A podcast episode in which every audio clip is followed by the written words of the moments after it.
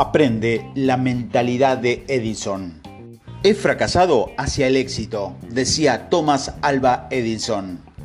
Es duro fallar, pero es peor no haber intentado nunca tener éxito. Hablemos del fracaso. Este tema es tan importante y a la vez tan incomprendido. Paulo Coelho da justo en el clavo cuando dice, solo hay una cosa que hace que un sueño se vuelva imposible de alcanzar el miedo al fracaso. El miedo al fracaso es el asesino número uno de un sueño. Pero, ¿por qué? ¿Por qué tenemos tanto miedo al fracaso? ¿Por qué no podemos verlo como decía Napoleón Hill que indicó que cada adversidad, cada fracaso, cada dolor lleva consigo la semilla de un, beneficio igual o mayor? O en otras palabras, ¿Cómo cambiaría nuestra vida si pudiéramos ver el fracaso exactamente igual que decías Napoleón Hill y como él lo hizo? Porque no verlo como una experiencia de aprendizaje que es necesario para el crecimiento y que nos proporciona información y motivación. ¿Qué pasaría si, si pudiéramos abrazar plenamente la idea de que en realidad el fracaso es una señal que apunta hacia el progreso? Aprende la mentalidad de Edison el propio Edison dijo cosas como he fracasado hacia el éxito o no he fallado, acabo de encontrar 10.000 maneras de que no funcionan. Esto le permitió traernos mucho de sus inventos. El tío no se dio por vencido. Acepta tus errores como un feedback y aprende de ello. Por suerte de niño, no teníamos la mentalidad que muchos de nosotros hemos adoptado como adultos porque si lo tuviéramos, muchos de nosotros no sabríamos cómo caminar. ¿Cómo aprendiste a caminar? Pues cayéndote muchas veces y siempre levantándote de nuevo. Por desgracia, en algunos sitios a lo largo del camino recogimos la idea de que el fracaso es algo terrible. como resultado de esto, hoy en día fallamos una vez y luego dejamos de hacer las cosas simplemente porque no funciona la primera vez, porque nos rechazaban, porque nuestro negocio no funcionó de forma inmediata. Ahora es el momento de cambiar tu mentalidad hacia el fracaso, porque no lo miras de esta manera a partir de ahora. Cada fracaso es un gran momento en nuestra vida porque nos permite aprender y crecer a partir de él.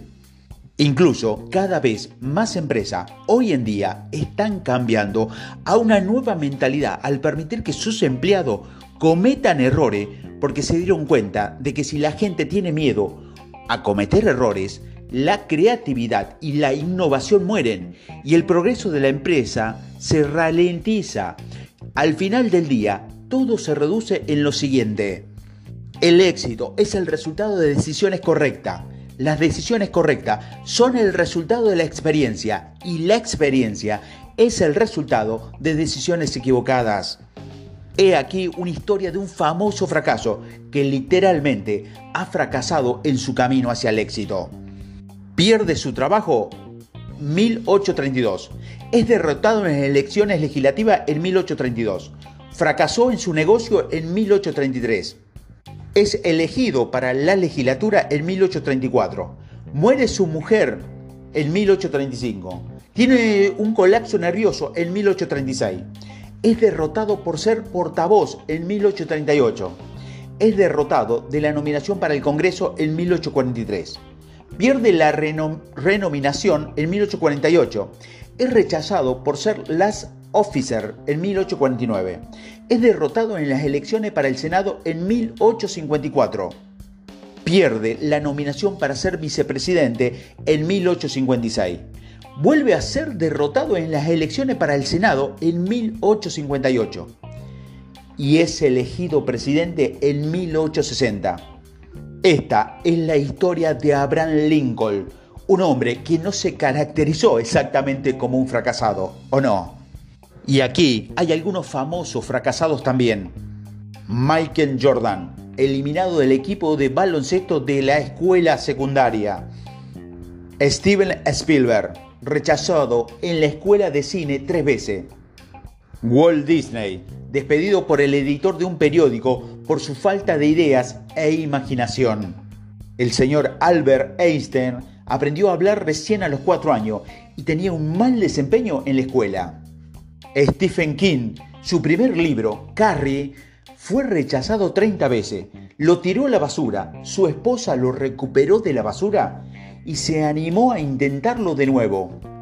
Los Beatles, una compañía de disco, dijo que no tenían ningún futuro en la industria de la música. Preguntas poderosas. ¿Has tenido algún fracaso en los últimos años? ¿Qué has aprendido de la experiencia? ¿Qué es lo positivo que has sacado de ello?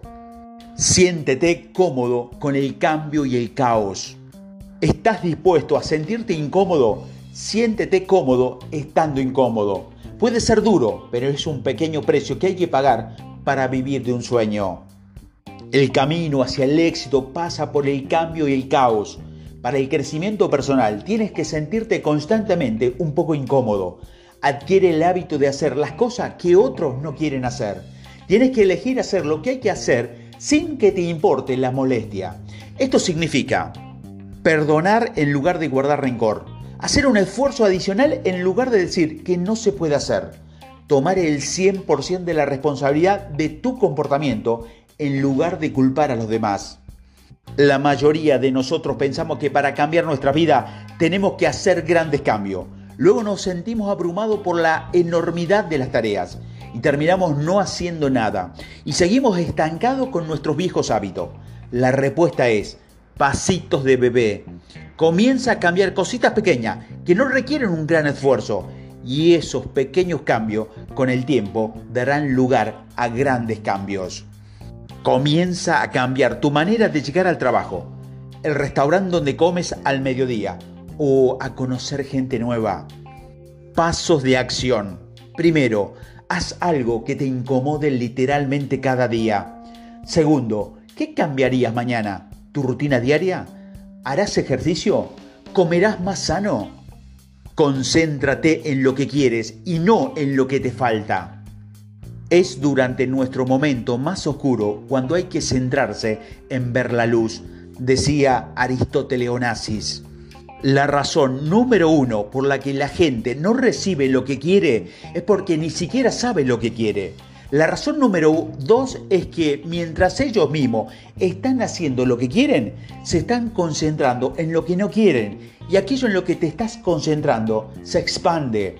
Recuerda, debes centrarte en lo que quieres a partir de ahora. ¿En qué te concentras? ¿En lo positivo o en lo negativo? ¿En el pasado o en el presente? ¿Te concentras en los problemas o en las soluciones?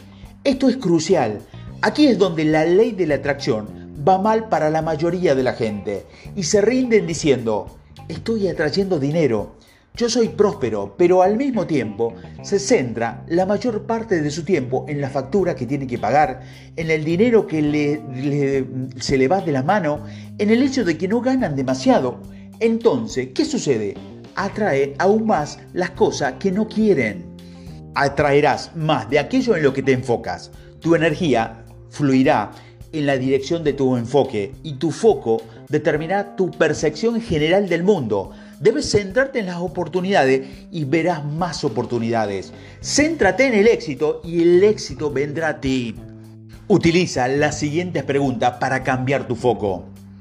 ¿Cómo puedo mejorar esta situación? ¿Qué tengo en mi vida que puedo agradecer? ¿Qué va muy bien en mi vida ahora mismo? ¿De qué podría estar muy feliz ahora si quisiera? ¿Esto todavía tendría importancia en 10 años? ¿Qué es genial en este reto? ¿Cómo lo puedo utilizar para aprender de él? ¿Qué puedo hacer para mejorar las cosas?